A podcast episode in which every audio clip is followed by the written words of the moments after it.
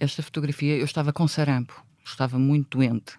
Uh, estou bastante inchada com os olhos. É uma fotografia a preto e branco, como uh, se tiravam na altura. E a minha mãe, eu e o meu irmão adoecemos ao mesmo tempo de sarampo. E a minha mãe resolveu tirar uma fotografia a cada um de nós para nós recordarmos mais tarde uh, quando tínhamos estado doentes. E, e é uma fotografia uh, na minha casa, em Lisboa, e, e, que, e que eu estou com eu estou com um ar doente, mas as pessoas não percebem. Ou melhor, eu sei que estou doente e lembro-me perfeitamente deste, deste dia estar contrariada com a minha mãe a tirar uma fotografia. Que idade tinhas aí? Tinha oito anos. Oito anos. Bárbara Bulhosa nasceu em 1972 em Lisboa. Depois de trabalhar vários anos na Bulhosa Livreiros, uma das maiores do mercado, decidiu sair e lançou-se num projeto com uma amiga. O projeto era a editora independente Tinta da China. Hoje, uma das mais relevantes, com um portfólio com dezenas de autores, Ricardo Araújo Pereira, Dulce Maria Cardoso ou Pacheco Pereira são só alguns.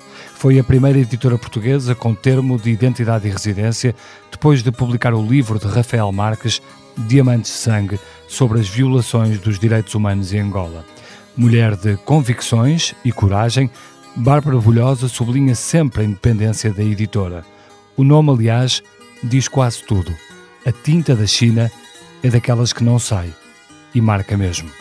Eu sou o Bernardo Ferrão, nasci no Porto em 1976 e este é o Geração 70, um podcast com os protagonistas de hoje que nasceram naquela década e como as suas vidas foram sendo moldadas por um país que tanto prometeu. Sejam bem-vindos.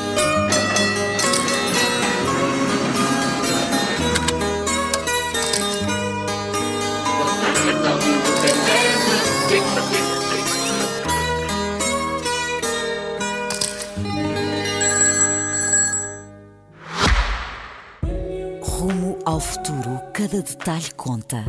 O Kia EV6 foi criado para o levar mais longe. Uma autonomia elétrica até 528 km.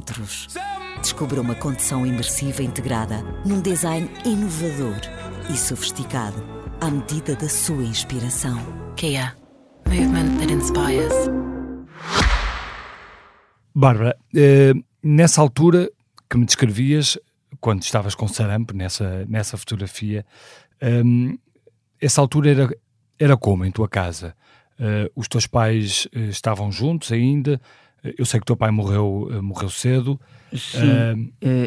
nesta fase eu vivia, eu fui criada pelo meu padrasto. Ou uhum. seja, meu pai morreu antes de eu ter seis anos, mas depois a minha mãe voltou a, a, a fazer família e, e, e eu fui criada pelo meu padrasto e pela minha mãe uh, numa casa ali em São Domingos de Benfica, uh, de três assolhadas. Ótimo, eu adoro. Ainda hoje, se eu pudesse, comprava aquela casa, porque foi uma casa onde eu fui mesmo muito feliz.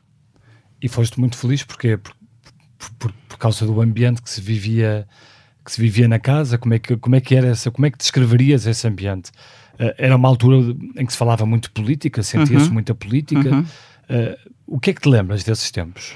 Olha, eh, nós era muito intenso, de facto, a, a, política em minha casa. Era, não havia, estávamos sempre a falar de política. O meu, o meu padrasto tinha sido militante do PC, penso eu. A minha mãe tinha sido da UDP, portanto o meu padrasto gozava muito com a minha mãe, dizer, ah, tu foste da UDP e tal. Aquilo era muito engraçado, porque eles estavam sempre a falar. Repara, eu, eu nasci em 72, não é? Portanto, uhum. os meus, até aos anos 80, a política era um, era, era um tema muito intenso. Sim, foi uma fase. Por exemplo, no, no 25 de Abril, ainda hoje, em minha casa, hoje com os meus filhos, o 25 de Abril é o dia mais importante do ano. E isso foram os meus pais que nos passaram.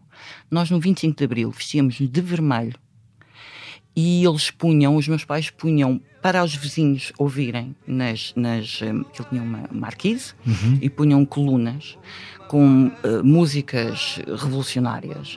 Uh, José Afonso, ou havia mesmo um que era o Avante Camarada, lembro perfeitamente desse disco. E punham esses, esses discos aos gritos para a rua ouvir. Nessa altura, eh, acho que um dos nossos vizinhos de baixo penso eu, o marido da porteira era da PID, ou tinha sido da PID, e portanto a minha mãe fazia muito gáudio em irritar e fazia mostrar questão, que ali estavam questão. os cardalhos, sim. Sim. E, e, e tu gostavas de, de, desses momentos? Sentias que isso é. Sentias ou sentes hoje que isso foi importante para a construção da tua identidade? Assim, sem dúvida, porque era, era, era muito alegre ao mesmo tempo, percebes? Eu, eu ao mesmo tempo, nós conhecemos uma série de autores, uma série de, de, cineastas, uma série de músicos, por exemplo, Chico Buarque ou Caetano eram ouvidos em minha casa, como o Fernando Tordo ou o Paulo de Carvalho, que eram assim os, os que a minha mãe gostava mais. Um, não, era, era uma altura muito. Nós não fazíamos muitas coisas, sabes? O que eu sinto é que era muito de rua. Nós estávamos sempre na rua, havia um jardim infantil. Uh, eu vivia no Lar Conde Bonfim, há um parque infantil em frente. E eu e o meu irmão estávamos sempre na rua. A minha mãe, às, às, à hora de jantar, chamava-nos para nós atravessarmos a estrada e vimos para casa. Portanto, foi uma infância de, muito de rua, hum. em que estávamos com outros miúdos. Eh, eu, eu, com os meus filhos, mais tarde, fez-me tanta confusão eles não serem para a rua, eles não estarem com, com vizinhos, eles, porque era, era uma vivência muito diferente daquela que depois uh, os meus filhos tiveram. O que é que os teus pais faziam? Minha mãe era bióloga, era professora uh, no liceu e o meu padrasto era médico. E o teu pai? O meu pai uh, é um bocadinho estranho. O meu pai morreu com 34 anos, portanto, ele foi militar. Uh... Tu tens aqui uma fotografia em que se vê o teu pai fardado. Uhum. Está aqui com uma, com uma senhora ao lado. É uma jornalista, aparentemente. Uma jornalista? Sim. Eu descobri essa fotografia muito recentemente porque uma. É uma fotografia a preto e branco. Uh, o teu pai está a falar com a, com a jornalista e ela está a tomar notas. Uhum. Uh, esta fotografia é o quê? Olha, eu descobri agora, era o que estava a dizer, a minha, uma, houve uma parente afastada que nos descobriu através do Facebook, descobriu o meu irmão. E, e que tinha estado no batizado do meu irmão e convidou-nos para almoçar em casa dela. Ela era uma prima do meu pai. E nós fomos. E quando eu cheguei, ela deu-me esta fotografia e disse-me que na família do meu pai ele era o comum, era o teu esquerdalho, porque tinha ocupado a RTP no 25 de Abril. Era uma história que nós não sabíamos, porque como o meu pai morreu, nós éramos muito miúdos. Uh, o meu irmão tem menos de 3 anos do que eu, portanto ele tinha dois, eu, tenho, eu tinha cinco. Uh, e não tivemos contacto com a família do meu pai. Sabíamos muito pouco. E, e, portanto, foi, foi fantástico, porque ela disse: Ah, está aqui esta fotografia, quando o teu pai estava a ser entrevistado depois de ter ocupado a RTP no 25 de Abril. Pá, aquilo foi, foi, foi fantástico, porque o 25 de Abril foi sempre tão importante para mim que eu e de repente sentiste que alguém tão próximo fez parte ah, da. Sim, isso foi, foi, foi incrível. Repara, eu há anos que publico imensos livros sobre o 25 de Abril, que tenho, tenho um bocado a opção, estudei História. Se tivesse continuado a estudar, tinha estudado uh, Estado Novo. Uh, tinha, tinha tanto interesse por aquilo, pelo 25 de Abril. Eu ia com a, com a minha mãe nas manifestações, quando, quando, éramos miúdos, mas depois, quer dizer, desde o meu filho mais velho ir às minhas cavalitas com um ano ao 25 de Abril, nós vamos sempre, percebes? É um, é um grande festejo na minha casa. Então, eu de repente saber que o meu pai tinha tinha feito parte, fiz uma coisa absolutamente. Epá, foi, foi, foi, muito bonito. Tu contavas-me há pouco que ouviste a, ouviste a voz do teu pai.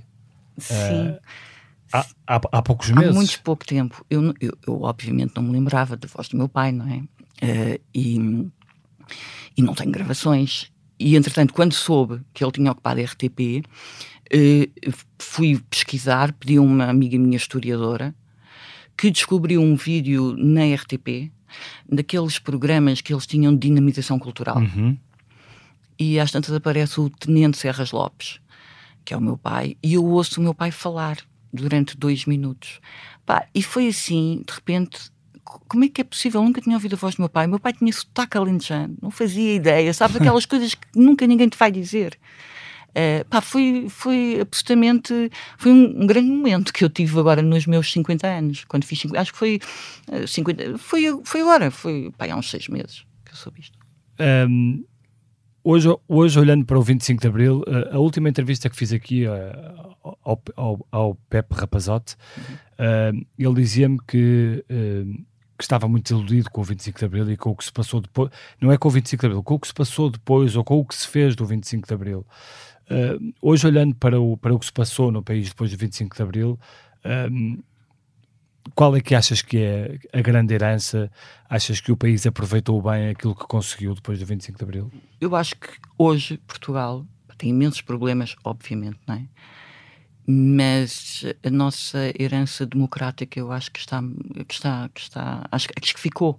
Porque nós estamos sempre a falar do Estado Novo. Ah não porque este comportamento é salazarengo ah porque os portugueses gostam muito de fazer queixas uns dos outros. Porque eu sempre cresci mas eu agora olho e penso não eu acho que de alguma maneira a democracia está bem entranhada hum, nos portugueses uh, essa é, é a minha sensação. Agora. Corre riscos. Pode correr sempre, não é? Eu acho que corre sempre. E se nós não estivermos atentos e não, e não tentarmos combater uh, com argumentos o outro lado, constantemente, e chamarmos a atenção para aquilo que estamos a perder, aquilo que, que pode estar em causa, uh, acho que corre riscos, claro. Claro, corre riscos. Não é, não é seguro, percebes? Eu acho que está no. E, que... e, esses riscos vêm, vêm de onde? Uh, neste momento, a extrema-direita. A extrema-direita, mas porque, porque, também é global, não é um fenómeno que está a passar global, como nos anos 30 aconteceu na Europa. Na tua história, portanto, tu trabalhas há alguns anos na, na Bolhosa, uh, uhum. Livreiros. Uh, aliás, tu és conhecida Bárbara Bolhosa, mas o Bolhosa não é o nome do teu ex-marido. Uhum. Exato. Um, e ficaste com, com, o nome do teu ex-marido, porque a certa altura já toda a gente conhecia assim. Sabes, eu, eu casei com 19 anos. E quando fui para a faculdade, já fui com Bárbara Bolhosa. Portanto, eh, eh, depois estive casada durante 20 anos, eh, divorciei-me com 39, e nessa altura, já, quer dizer, ninguém sabia o, o, meu apelido, eu nunca o tinha usado, e achei, e também não apeteceu estar com aquela coisa de agora mudo o nome, percebes? Aquilo não tinha importância nenhuma. Eu, eu acho que já, eu já era mais bolhosa, já tinha sido mais anos bolhosa do que não, não tinha, claro. estás a perceber? Portanto, uh, fica com o nome. Um, mas decides sair, passado, passado quantos anos? Oito anos, nove anos? Eu não decidi bem sair. Sim. Eu, eu, uh, a Bolhosa foi um projeto incrível, e só que os, os sócios eram o meu ex-marido e o irmão dele, uh, zangaram-se, eu e o Jaime, que era o meu marido, uh, tivemos que sair e, portanto, não foi, não foi uma escolha de todo não foi uma escolha. Foste quase que. Sim. Sim. Obrigada a, sim, sim, foste quase que obrigada a sair. Sim. Mas, mas aproveitaste esse momento, se calhar menos bom, para, para criar uma, uma nova oportunidade. E essa oportunidade, juntamente com uma amiga, apareceu e criou-se a tinta da China. Uh, como é que isso surgiu? Como é que foi todo esse processo? Li alguns que vocês tiveram quase um ano num sótão. Sim, uh, em minha a... casa. Sim, na minha casa. Como é que foi esse processo de criação? Eu, quando saio da Bolhosa, eu fiquei sem emprego. E, e portanto, fui fazer uma pós-graduação em técnicas editoriais. E o que eu gostava mesmo era de ser livreira. E, e, e, de repente pensei que, como já tinha muita experiência de mercado editorial, não é? Porque eu na Bolhosa fazia, fazia importação, 30% dos livros que nós uh, vendíamos eram importados, eu era responsável por isso, fazia os eventos e, e, e, e de repente uh, pensei, eu quero continuar a trabalhar com livros, eu percebo alguma coisa disto, não é? Estive ali a pensar, era, uhum. era um, era, não é, eu não estava ali a trabalhar como a fazer outra coisa qualquer, eu gostava mesmo daquilo e investia mesmo, investi muito de mim na, nas livrarias. E, e, portanto, pensei, uma editora faz sem dinheiro. Uh, portanto, eu depois estava no meu subsídio de desemprego, porque eu fui despedida, não é? Eu fui desafiar a Inês Hugon, que tinha sido minha colega de, de faculdade, de turma. Uh, fui desafiá-la, porque ela era uma croma em português. Quando nós fazíamos os trabalhos, ela sabia tudo de gramática. eu lembrava-me disso. Então fui chamar a Inês, que trabalhava na texto editora uh, na parte escolar. E a Inês, que é meio louca, alinhou comigo num projeto novo, sem autores, sem dinheiro, e decidimos as duas concorrer a um, uma coisa que existia, que eu não sei se ainda existe, que era a criação do próprio emprego.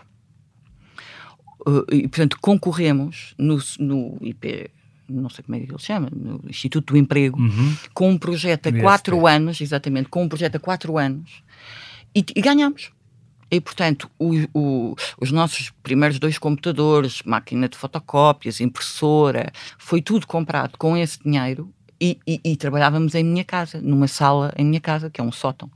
Uh, trabalhámos lá durante um ano, as duas, fizemos tudo, fazíamos tudo as duas, foi o máximo. E como é que se lembraram de, de abrir Uh, editora? De abrir a editora e com este nome Tinta da China, como é que foi esse processo? Com esse, esse processo da criação, porque eu sei que houve uma. Tinhas vários nomes sim, uh, disponíveis. Tinha, sim, sim, tinha. Nós fizemos um brainstorming, eu, a Inês Lugon e o Jaime Bolhosa, o meu ex-marido, e ele é que saiu com tinta da China, foi ele que deu, deu o nome, mas não era o nosso escolhido. O escolhido era marca amarela, depois em segundo era preto no branco, e, e, em terceiro tinta da China. E quando nós tentámos registar, disseram-nos o primeiro e o segundo já estão ocupados por um entretenimento e não sei o quê, tem que ficar tinta da China. E eles, lembro de, pá, vamos fazer outra vez. Pá, eu disse, olha, é o que está, porque isto não interessa nada. Quer dizer, se nós pensarmos que Pinguim é o nome de uma das maiores editoras, percebes? O, o, o nome é aquilo que nós fizermos dele. Uh, uh, portanto, eu, eu, eu, disse, pá, se é esta que fica, não vamos ter mais. Uh, e, e, ficou. E, e, pronto, e depois. Claro, e ficou e, e marcou. Pois, porque depois aquilo fazia sentido, percebes? Uhum. Fazia sentido. O que nós queríamos era uma marca que, que, que piscasse o olho ao, ao livro clássico mesmo as paginações, que eram os livros que nós gostávamos, mas ao mesmo tempo se percebesse que, que, que era atual. Uh, e portanto, Tinta da China dava para fazer isso. Depois fomos, propusemos à Vera Tavares, que também tinha sido minha colega da Inês na faculdade, em História da Arte, e ela desenhou o logotipo e fez aquela mancha na lombada. Eu achei aquilo genial. Eu pensei, eu nunca vi isto em lado nenhum. E, e, e, e, ainda hoje, pá, já muito, muito, muito raramente, mas às vezes na, na Feira do Livro há uns senhores que vão lá tentar trocar o livro porque vem manchado, mas durante imenso tempo nós tínhamos reclamações porque os livros estavam manchados. Uh, e foi, foi a Vera, a Vera fez-nos o logotipo, fez-nos a capa do Rui Tavares, do o, Rui Tavares, do... que, é, que, é, esta fotografia que traz é, aqui, que foi, é. foi o vosso primeiro autor. O nosso primeiro autor. Publicado. O Rui também também tinha sido nosso colega na faculdade, hum. um ano mais, uh, um ano acima. Uh, e, e eu, eu, sabia que o, o Rui escrevia lindamente. E, nessa altura, estamos a falar da altura dos blogs, estamos a falar em 2005. Sim. Eu lia os blogs todos, em vez de ler os jornais, lia, lia os blogs. E um, um dos blogs era o Barnabé, em que escrevia o Rui, escrevia o Daniel Oliveira, o André Belo e o Pedro Oliveira curiosamente publiquei os quatro. Uh, e, e, e, o Rui, e, e a, a 1 de novembro iria acontecer a efeméride de 250 anos do terremoto de Lisboa, uh, e o Rui disse: Eu faço um livro. Uh, eu tenho, tenho estado a pensar nisto, tenho uma investigação, papapá. Pá, pá. E, e nós dissemos, uh, então. e, e, vendeu bem? Vendeu muito bem. Uh, o, que é, o que é, que é vender muito bem Na altura, ele, este livro vendeu 6 mil vendeu 3 mil e depois mais 3 mil, foi considerado ensaio do ano. O Rui passou a escrever no jornal, no público, uhum. não, não tinha.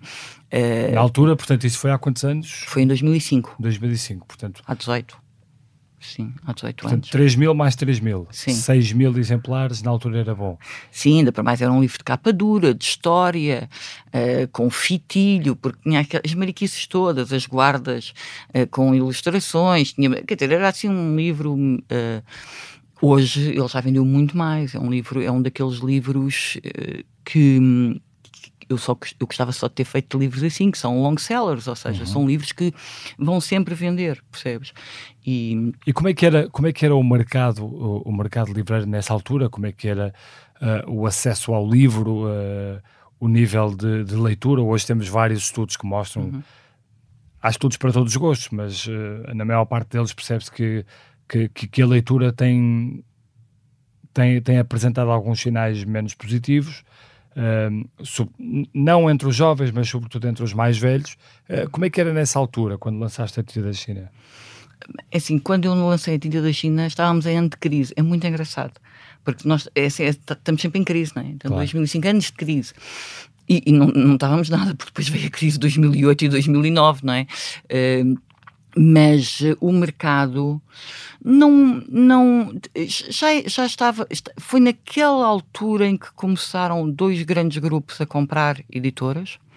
Uh, até aí tinha sido, era, era, bem mais equilibrado, tinhas uma presença, uma gradiva, uma, uma teorema, uma Dom Quixote, tinhas muito boas editoras, depois tinhas a oficina do livro que, que, que tinha revolucionado muito a edição em Portugal, porque Uh, começou a, ler-se de outra forma, os livros entram em supermercados, foi, foi, nesse, foi nesses anos, uh, e portanto a tinta da China nasce um bocadinho nesse contexto e também um bocadinho como reação a esse tipo de livros que, hum, que, que nós considerávamos, eu considerava descartáveis, percebes? Hum. O apresentador de televisão solta um livro, o, percebes? Não... Achas que é a literatura menor?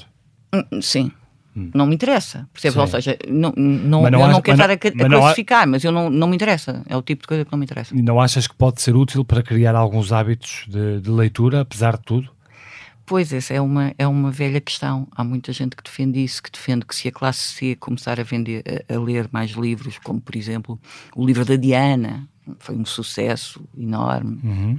ou uh, que essas pessoas vão passar a ler uh, Mário de Carvalho. Epá, eu, tenho, eu tenho muitas dúvidas. Eu tenho muitas dúvidas. Eu acho que só o ato de. Ficam, ficam viciadas em livros do supermercado. Pois é, porque, é porque isso existe, não é? Existe em, em Barda. Hum. Uh, é um bocadinho como o cinema, não é? Uh, se tu vês um tipo de blockbusters ou veres o Filmin e o Bergman, então, percebes? É, é um bocadinho isso. Ou seja, Mas, uh, est est estava aqui a, a, a, ver uma notícia do Expresso que, que tem aqui neste Uh, tem aqui duas informações que dizem que menos de dois terços dos portugueses compraram livros no último ano e que Portugal mantém-se como o país que menos lê na Europa. Um, isto para ti são péssimas notícias, não é? Uhum. Pronto, porque vendes menos. Uh, mas como é que se sai disto? Porque não, às vezes parece que as discussões são eternas, não é? Estamos sempre a discutir o mesmo. Como é que se sai disto? Como é que se põem as pessoas a ler mais? Por exemplo, hoje fala-se muito de grupos de TikTok, etc., grupos de, de leitura para, para, para, os mais uhum. jovens, uhum. que estão de certa forma a facilitar a leitura, ou pelo menos a promover a leitura.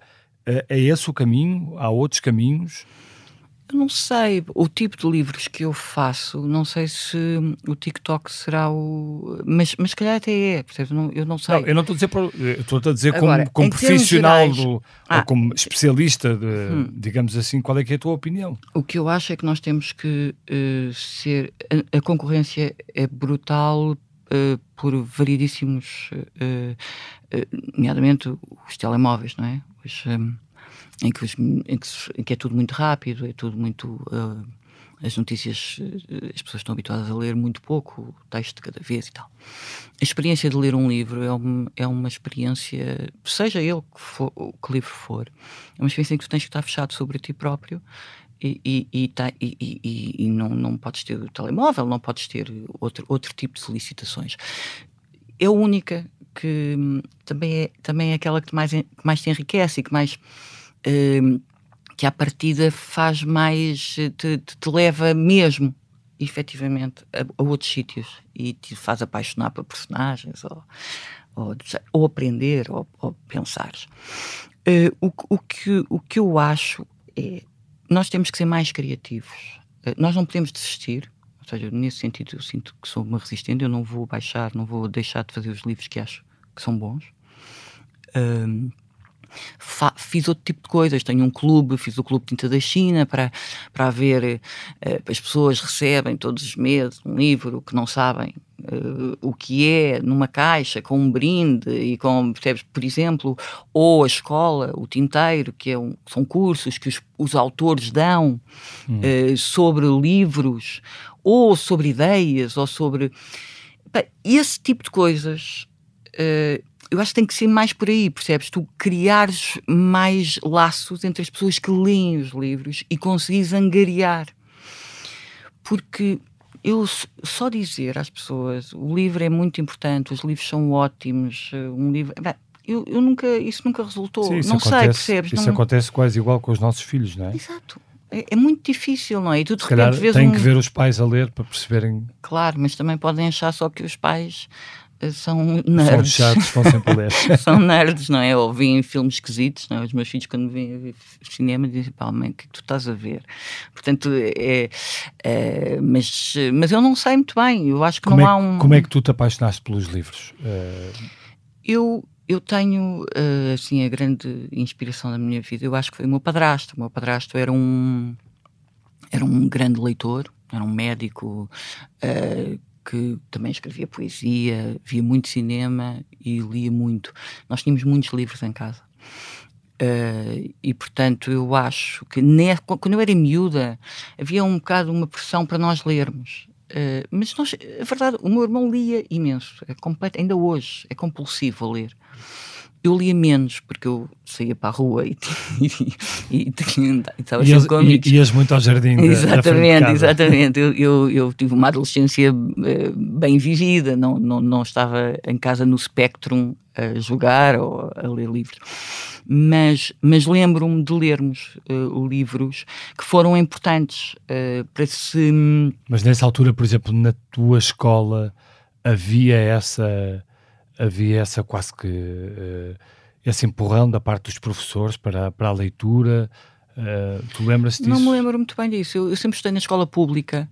Eu não me lembro muito bem disso. Eu não me lembro de leituras que, que, que eu tenha feito na infância e na pré-adolescência eh, indicadas pela escola. Mas havia. Havia, claro. Tive... Mas, mas, mas não. Ou seja, eu fazia. Mas aqueles livros que eu me lembro foram livros que também líamos aquelas coisas, Alice Vieira. Sim, sim. Uh, quer dizer, depois, através de amigas, por exemplo, em minha casa não, não entravam patrícias porque a minha mãe achava aquilo muito, muito, mau.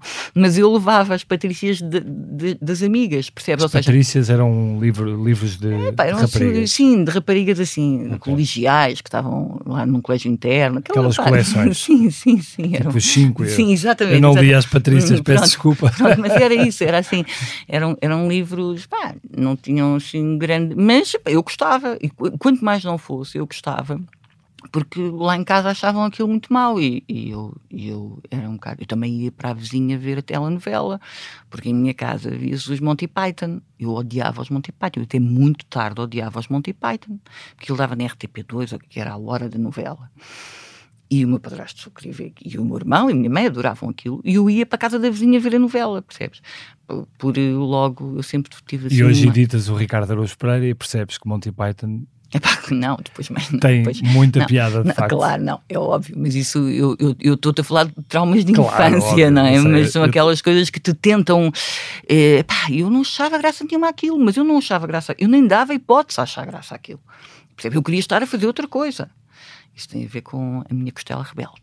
Hum. Um, há pouco falavas-me da, da importação de, de, livros, que tu fizeste muito essa parte quando estavas ainda na Bolhosa Livreiros.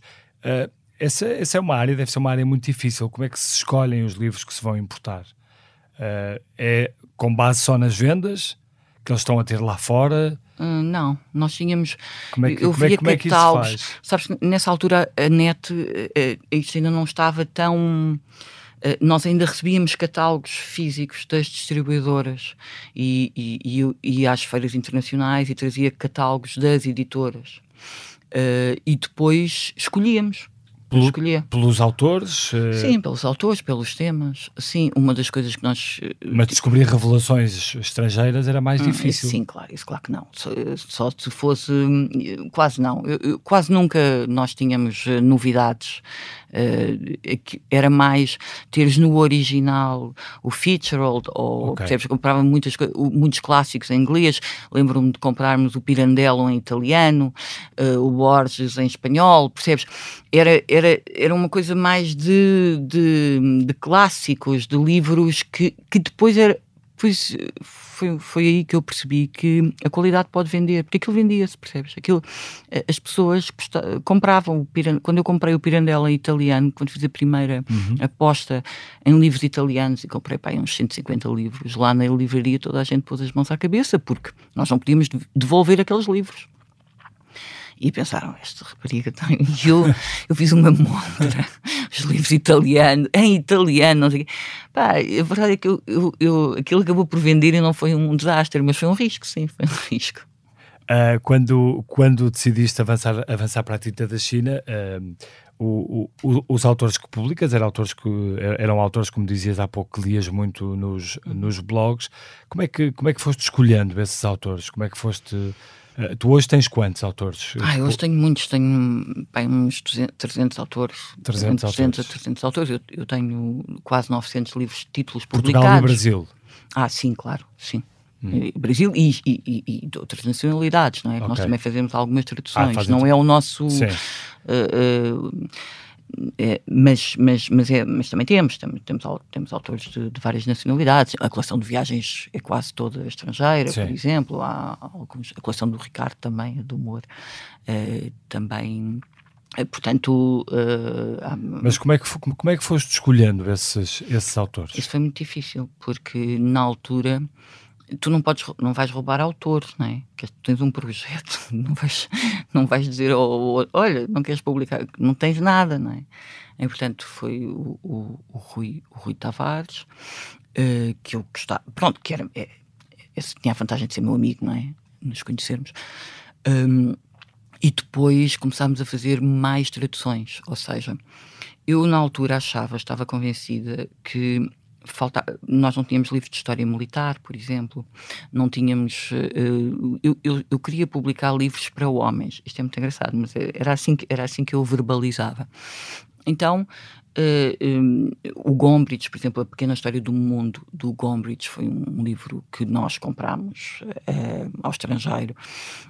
E, e, foi um enorme sucesso, porque era um livro de, de, história, mas de divulgação, que era um bocadinho sempre aquilo que eu quis. Eu quis sempre chegar às pessoas, uh, não fazer livros demasiado eruditos, uh, mesmo que os temas muitas vezes sejam complicados, que estejam escritos de uma forma clara, que interesse mas, as pessoas. Mas essa escolha de livros para homens, uh, dizias tu. era, era, era, isto, era, era mas era porquê? Uh... Porque eu achava que faltavam. E achava, achava que faltavam nas livrarias, lá está, a minha, era a minha, a minha experiência. Mas porque achavas também que eram os homens que compravam mais livros? Não, é para oferecer, porque se oferecia muitos livros aos médicos, por exemplo, o Saramago e o Lobo Antunes, eram muitíssimo comprados, sempre no Natal, pelas pessoas para dar ao médico.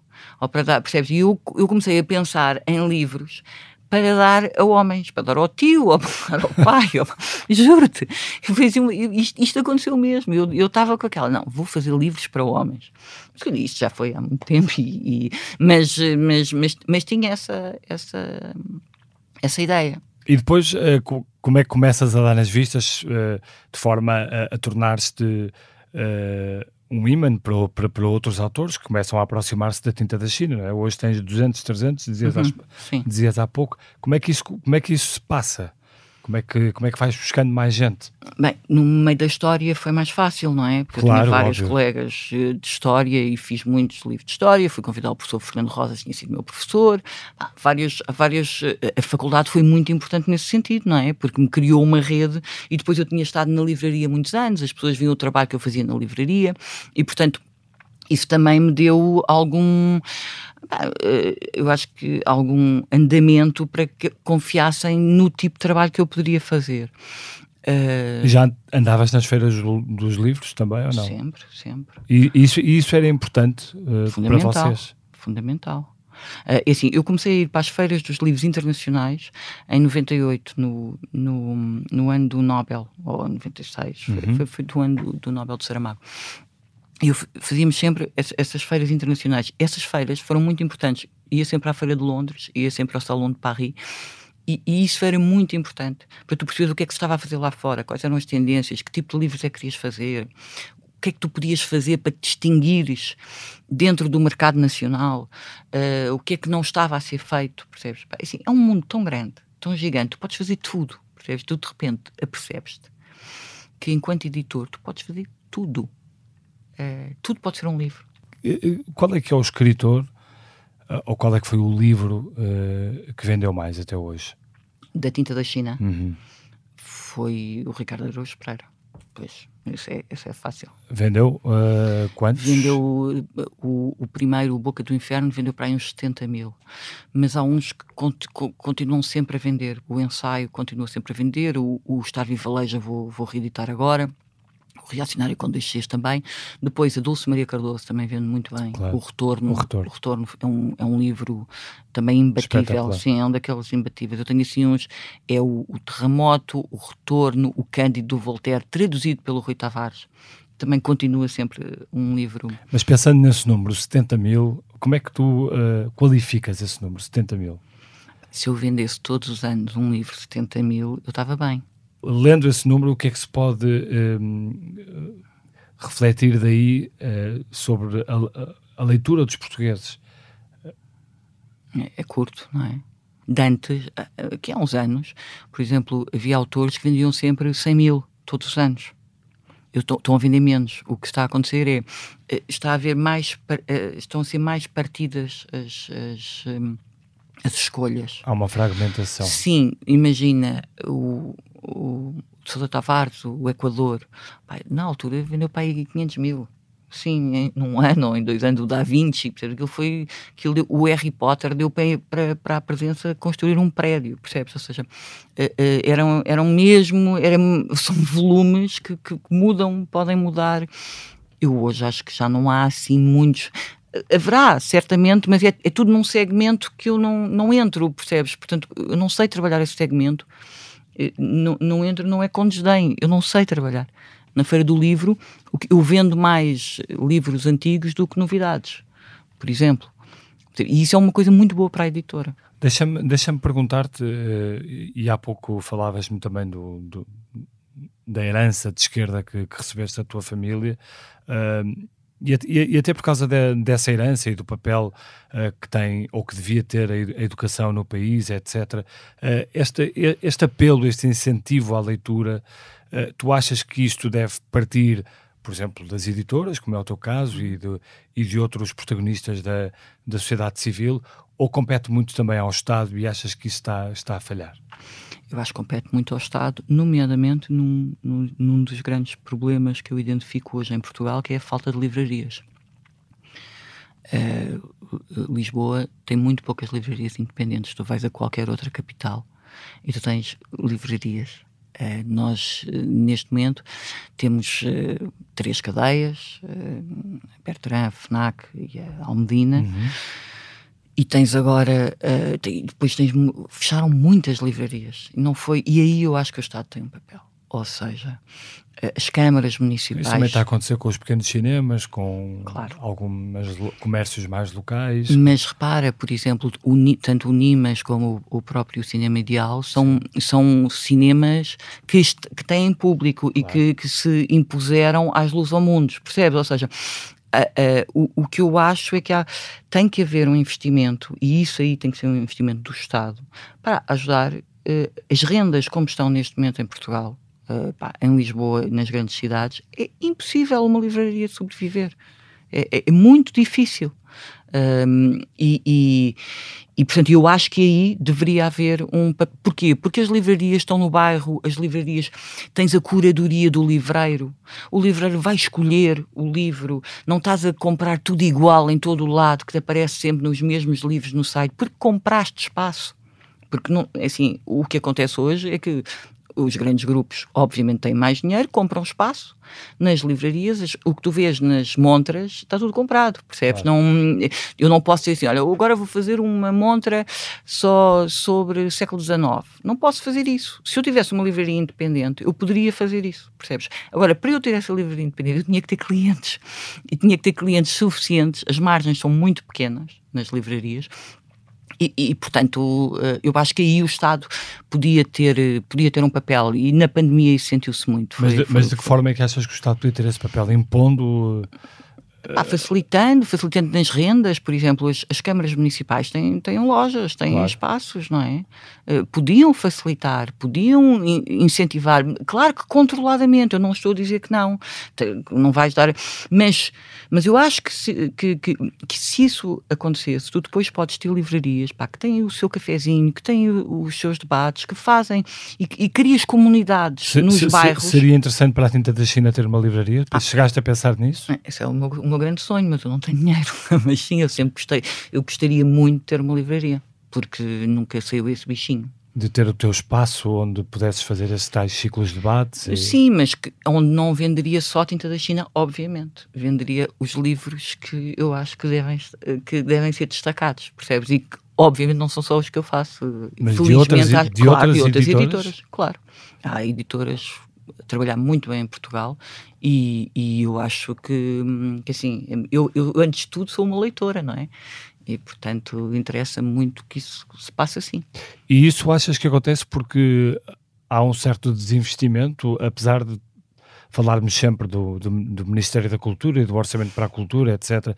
É uma discussão também que se repete muito, mas há um, um desinvestimento nesse lado do país? Eu, eu assim, esse, esse, esse é o. Uh, eu não sei, eu até acho que agora, ultimamente, uh, este ministro me parece mais, pelo, mais interessado na. Vai haver esta coisa do cheque livre. Uh, vejo, vejo. Temos uma grande vantagem, temos o Presidente da República que vai às feiras do livro todos e aos lançamentos. E faz uma feira de livro no Palácio faz de. Um, ou seja, é pela primeira vez. Eu, eu sinto um grande orgulho enquanto cidadã de ter um Presidente da República que de facto lê livros e gosta de livros e faz alguma coisa que não seja só para pôr na lapela. Ah, não, os livros são muito importantes. Não, ele vai lá. Ele a festa de Belém é uma festa importante. Uh, uh, ele vai aos lançamentos, vai à Feira do Livro várias vezes, uh, percebes? E isso, isso eu acho muito importante.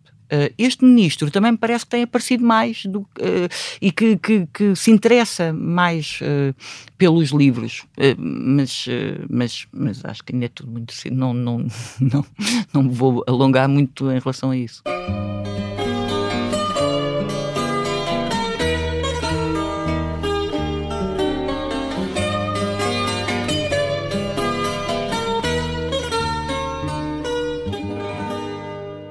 Bárbara, vamos passar então à, à parte final deste podcast e, e, e, peço pela tua desilusão. A minha desilusão foi a Bolhosa Livreiros ter acabado. Ainda agora na, nesta estava a falar, não é? Se, se a Bolhosa Livreiros não tivesse acabado, nós hoje tínhamos uma, uma eh, rede de livrarias como a Travessa existe no, eh, no Rio de Janeiro e agora está cá, felizmente. Uhum. Uh, e, portanto, é, e foi a grande desilusão que eu tive na minha vida, foi, foi ter que deixar aquilo. Eu, eu, eu vivi muito intensamente a Bolhosa Livreiros e custa muito que tenha desaparecido. Custou muito que tivesse desaparecido. E, e, e desapareceu? Uh... Depois, eu, nós saímos, nós saímos, não, nós saímos e depois o meu cunhado vendeu uh, e vendeu um grupo do, do Norte que faliu muito rapidamente a Bolhosa. Portanto, a Bolhosa acabou um, a tua inspiração? Olha, a minha inspiração, eu acho que hum, acho, acho que é um, o meu padrasto. Um, o meu padrasto foi o, acho que eu hoje faço aquilo que faço um, porque hum, o ouvia muito ele ele brincava muito comigo, chamava-me ignorante constantemente, dizia sempre. E, e, e ele, ele, ele disse-me algumas coisas. Ele dizia-me sempre: não interessa parecer, não interessa ter, interessa ser. E eu lembro-me quando era miúda, pá, 15, 16 anos, quando comecei assim a ler os textos filosóficos, uh, o Erasmus e o Cândido, e achar que era muito intelectual. Uh, eu lembro-me de ter a minha grande ambição ser eu quero ser culta. Eu não sei o que é que quer fazer, mas eu quero ser culta. E eu acho que isso foi, foi o, meu, o meu padrasto que me passou claramente. Uh... ah, o meu padrasto, que, deixa-me só dizer, entrou no, no filme do, César do João César Monteiro, nas Recordações da Casa Amarela. Uh, é o médico do, do, do Recordações de Casa Amarela, é o meu padrasto.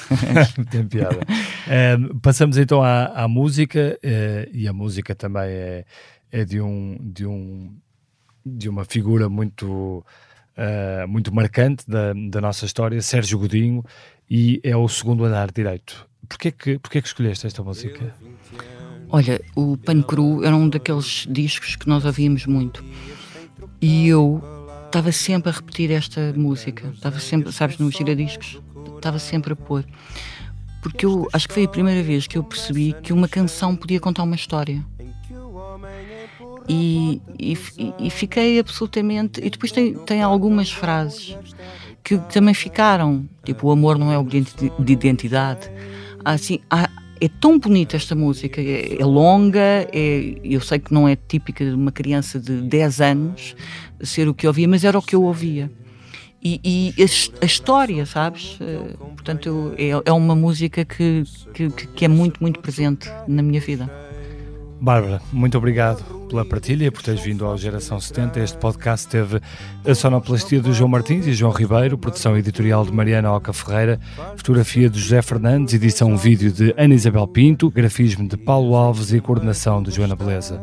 Eu sou o Bernardo Ferrão. Não perca o próximo episódio. E agora, da cama, vem uma voz que diz sussurrando: És tu. E a luz acende-se sobre um braço nu. E a mulher pergunta a que vens agora. É que não sei se reparaste na hora. Deixa dormir quem quer dormir, vai-te embora. Amanhã tenho de ir trabalhar. Amanhã tenho de ir trabalhar. Rumo ao futuro, cada detalhe conta. O Kia EV6 foi criado para o levar mais longe, uma autonomia elétrica até 528 km. Descubra uma condução imersiva integrada num design inovador e sofisticado à medida da sua inspiração. Kia. Movement that inspires.